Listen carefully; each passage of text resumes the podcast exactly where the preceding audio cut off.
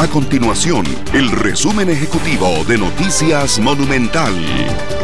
Hola, mi nombre es Fernando Muñoz y estas son las informaciones más importantes del día en Noticias Monumental. Los diputados archivaron el proyecto de ley que buscaba establecer el 17 de junio como el Día del Padre en Costa Rica y que la fecha se decretara como un feriado de pago no obligatorio. Este lunes, el diputado del Frente Amplio, José María Villalta, presentó una moción para que se ampliara por cuatro años más el plazo de la discusión de esta iniciativa. Sin embargo, no contó con el apoyo de la mayoría de sus compañeros.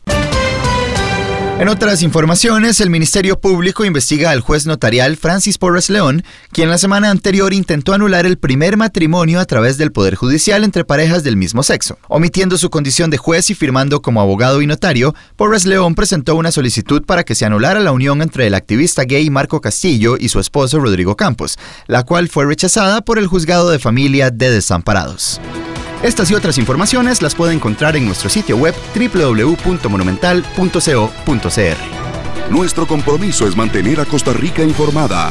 Esto fue el resumen ejecutivo de Noticias Monumental.